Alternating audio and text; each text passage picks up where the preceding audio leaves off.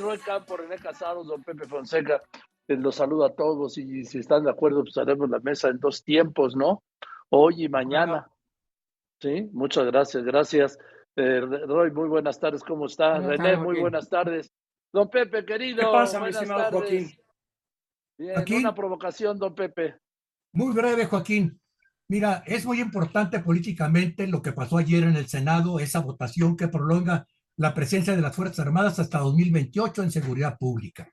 Pero también es, eh, es muy importante que lo festeje el gobierno. Lo festeja, por supuesto que lo festeja. Primero, porque le va a, dar, va a ganar tiempo para consolidar lo que se supone que es una política seccional de seguridad, que todavía queda nebulosa, pero en fin, le va a dar tiempo. Segundo, porque oculta el fracaso de la actual política de seguridad.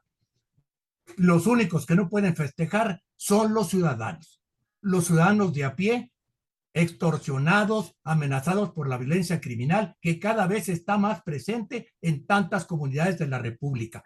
Eso es lo que oculta esta votación de extender la presencia de las Fuerzas Armadas hasta 2028. Y ese es el debate, exigirle al gobierno seguridad, que se acabe lo de abrazos, no balazos. El pueblo necesita seguridad y no necesariamente retórica. Recupero la mesa. Don Pepe, venga, con, amplía tu provocación para que les, les sea como limón en herida.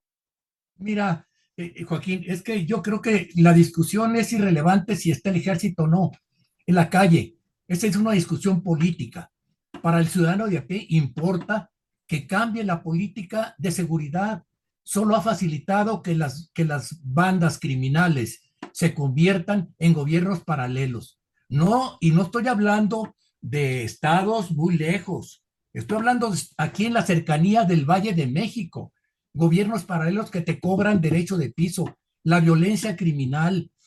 Joaquín, la gente quiere soluciones y creo, esa es mi creencia personal, que la política de abrazos, no balazos, es el problema, es lo que ha facilitado el avance de las bandas criminales y no importa que se queden los soldados y la Guardia Nacional hasta que el infierno se congele en las calles. Si no cambian esa política, todo seguirá, seguirá igual o empeorando. Bien, Roy. A ver, yo agregaría lo que dijo Pepe, no nomás que quieren soluciones, sino quieren soluciones urgentes, con urgencia, eh, habría que decirlo. Bueno, mira, pero, pero, eh, no voy a negar el fracaso de la política de seguridad, porque al punto, a punto de cumplir cuatro años, decir que lo bajamos dos, tres, cuatro por ciento cuando estaba en niveles gigantes es no haber hecho nada. O sea, eh, también en impunidad, Enda Jaime te acaba de decir los altos grados de impunidad que no han mejorado en años. Así están, así hemos estado y así seguimos. Es decir, el aparato de justicia también está mal. No. 2019, se crea una Guardia Nacional y le dan cinco años al presidente para formar una policía, para formar un aparato civil. Lo que pasó ayer fue la aceptación del fracaso de ese programa. Así como el INSABI fracasó, así como muchos programas han fracasado, hay un fracaso en la formación de un aparato civil de seguridad, que no nomás no se va a lograr en el 24, sino ya tampoco hasta el 28 y a ver si lo logran, aceptado por gobernadores. Mira, Joaquín, de repente el presidente ha dicho últimamente, si se van los marinos de la aduana, van a regresar los que dejaban pasar el fentanilo. ¿Por qué tendrían que regresar ellos? A ver, estás en el cuarto año. Los que tendrían que regresar serían policías que formaste para que ahí no dejen pasar fentanilo. Y luego, esta semana nos enteramos que la Marina va a hacerse cargo de la migración en la Ciudad de México. A ver, quiere decir que tu Instituto Nacional de Migración, no el de Calderón, sino el de López Obrador, ese no puede controlar la migración y entonces lo va a quitar.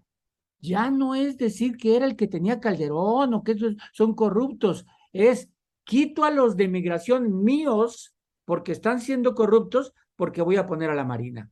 Aquí es el fracaso de los aparatos civiles de seguridad, incluyendo a migración, es lo que nos está diciendo. Sí, y sobre todo si te vas a Chiapas y con el tema migratorio, ya para que entramos en el detalle. Exacto. René. Joaquín, eh, iniciaste el noticiario, el noticiero diciendo fiesta en Palacio. Sin duda, eh, yo agregaría que si no a ritmo de Lionel Richie de fiesta forever, fiesta por siempre, sí de Chicoche. El Senado, lo que sabemos con mayoría calificada, en su segundo intento avala la reforma militar. Resultados, un bloque derrotado, la oposición vencida y dividida, la moratoria echada abajo, el muro de contención horadado y la alianza en peligro serio, que también lo mencionaste, Joaquín, de que podría desaparecer. El poderoso presidente Andrés Manuel López Obrador, al punto de inflexión del último año, eh, del último año de gobierno, le faltan solamente dos, eh, prevalece y se proyecta hacia adelante, derrota políticamente a la oposición en el Congreso, como mencioné, y se anota una gran victoria política que simbólicamente para sus fines tiene el mensaje de proyectarse eh, como invencible, eh, eh, proyectar la invencibilidad de su proyecto y de la cuarta T para efectos de propaganda política y preservación del proyecto mismo. con el poder de su firma, de su fuerza política desde Palacio, eh, como se dice, por artes eh, políticas, ya sea por oficio, por presiones, amagos e intimidaciones, o tal vez por buenas o malas artes, como también se menciona, o por ofertas irresistibles, o por las buenas intenciones de diálogo, negociación y, de concertación, salió victorioso. En lo que hoy señalaste también como la operación Adán Augusto, impuso su política. La línea Maginot de este muro de contención fue derribada por las divisiones Panzers de, la Blitzkrieg Joaquín. El parte de batalla, el parte de batalla fue comandante supremo, misión cumplida. A ver, don Pepe, danos una conclusión, por favor, y continuaremos mañana, ¿sí? La conclusión es que creo que estamos en un debate Estamos debatiendo el tema equivocado. No es el tema político, insisto. Y te equivocas, René. Ese le importa un comino a la gente. La gente quiere seguridad y creo que es el tema que deberíamos discutir. Y le seguimos mañana. No, no me equivoco y le seguimos mañana y mañana lo contraargumento. No me equivoco porque lo otro no, se puede soslayar y porque está en la agenda de discusión y porque tiene equivocado. ¿Estás, está usted equivocado. Mañana a las pruebas nos remitimos en la contraargumentación. Fuerte abrazo. ¿Cómo ve, Roy? ¿Cómo A ver, nada más, mira, volviendo, confiando yo, confiando en que la alianza, confiando que la alianza todavía se va, puede arreglar, creo que para esa posible alianza opositora, el mejor resultado fue el que se dio ayer en el Senado.